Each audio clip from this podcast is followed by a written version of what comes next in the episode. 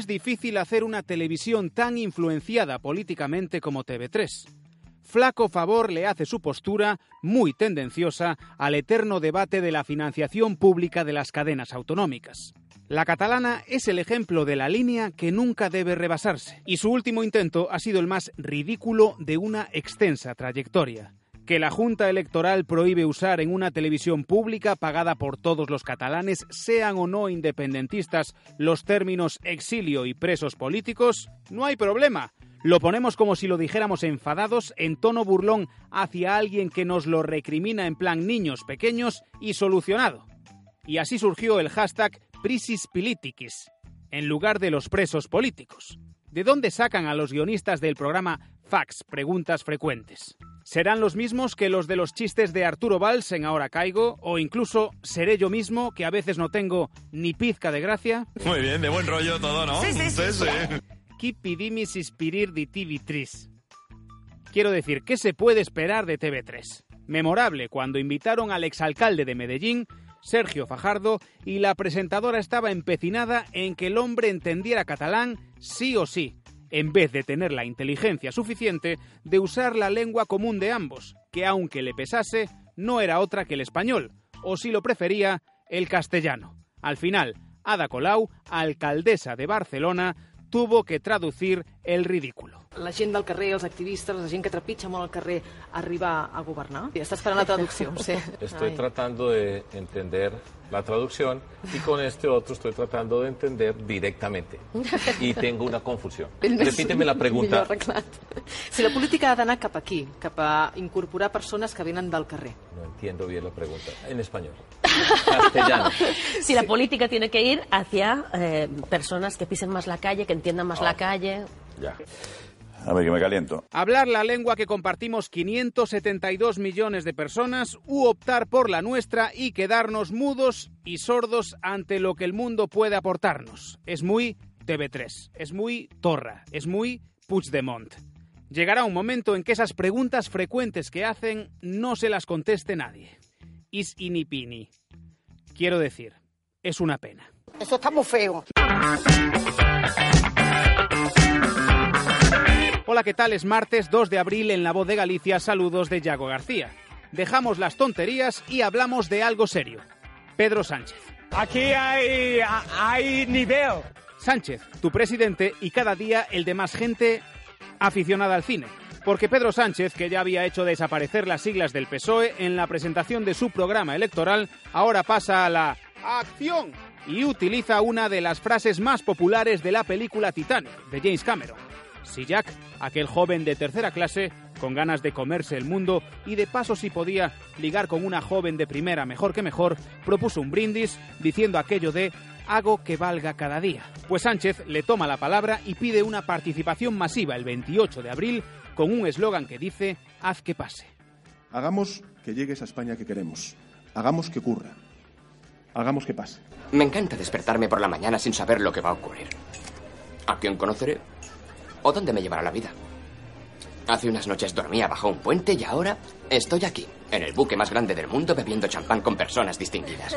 Jack Dawson y Pedro Sánchez, dos trayectorias paralelas.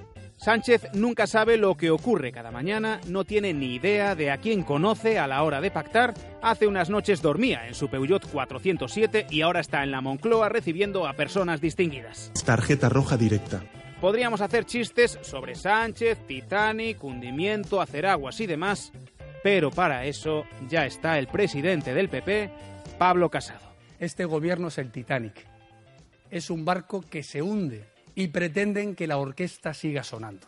Caballeros, ha sido un honor tocar con ustedes esta noche. Y además pretenden que la paguemos todos, pero no van a poder con nosotros porque vamos a ganar las elecciones. Haz que pase. Pues eso, haz que pase esta pesadilla. Jack. ¿Hay alguien aquí con vida?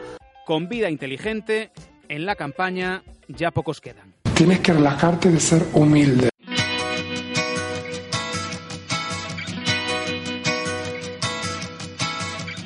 Y llega ahora la sección favorita de las derechas tricéfalas, trifálicas y para bastantes muchos, trifachitas. Es nuestra parada en boxes.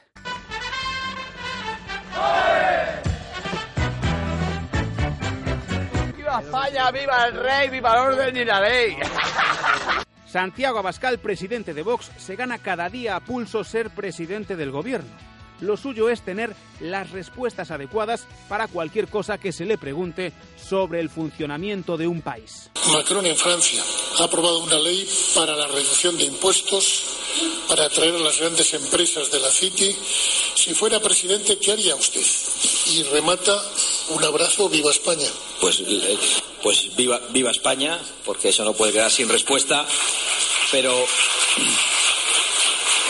pero lo otro, lo otro, sí va a quedar sin respuesta. Creo que no es responsable que yo aventure una contestación sobre algo en lo que no he pensado más de cinco segundos. ¡Y viva España!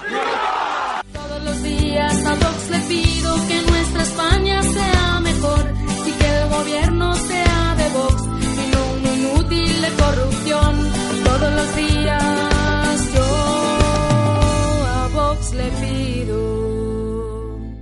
Pues eso, viva España, que el gobierno sea de Vox, aunque no tengamos ni idea de nada. Salvo de insultar.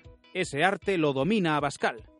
Anoche Santiago estaba escuchando esta entrevista a Albert Rivera en Antena 3. ¿Usted por qué cree que toma tanta importancia un partido como Vox? Pues no lo sé, habrá muchas causas. El, el populismo está creciendo en todos los lugares del mundo. Mi propuesta es no dar más protagonismo a los partidos, eh, en este caso, que hacen propuestas como que haya pistolas en cada casa o que pueda haber tiroteos en los colegios o que los gays son considerados enfermos, según Vox. A golpe de tuit, Abascal responde a Rivera textualmente Tú sí que estás enfermo, Carlos Alberto. Eres una mentira con patas. Ya sabemos que tus amos, Macron y Soros, te han ordenado atacarnos.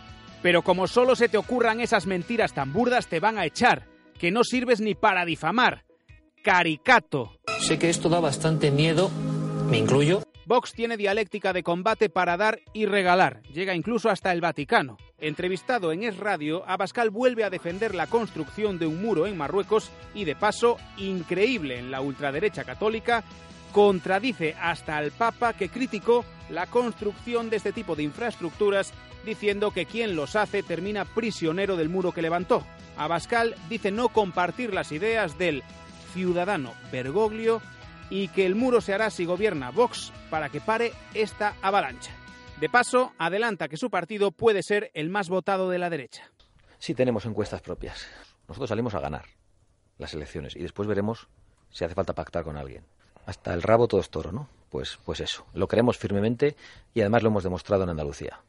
No me desvele nada de esas encuestas internas, pero ¿le dan por encima del Partido Popular y de Ciudadanos? En muchos lugares. En algunos muy significativos. Perfecto y extraordinario. A más poder.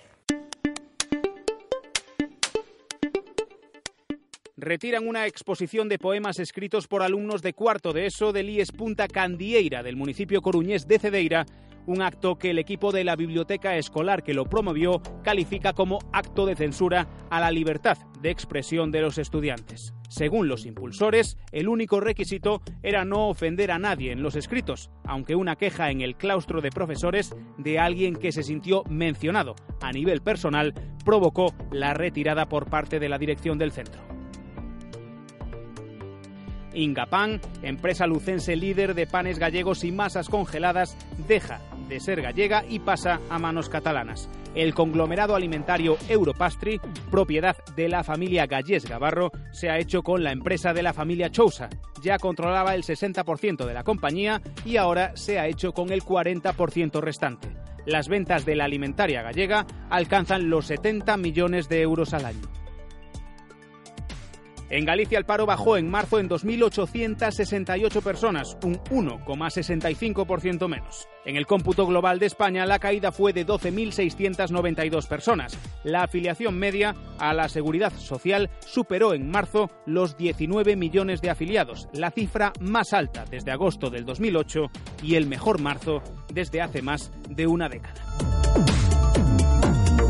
Es parte de lo que ha ocurrido hoy. Recuerda que tienes más mañana en tu periódico, la última hora como siempre, en nuestra página web y todo lo compartimos contigo en Facebook, Twitter e Instagram.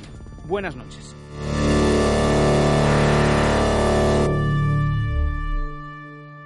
Hagamos que llegue esa España que queremos.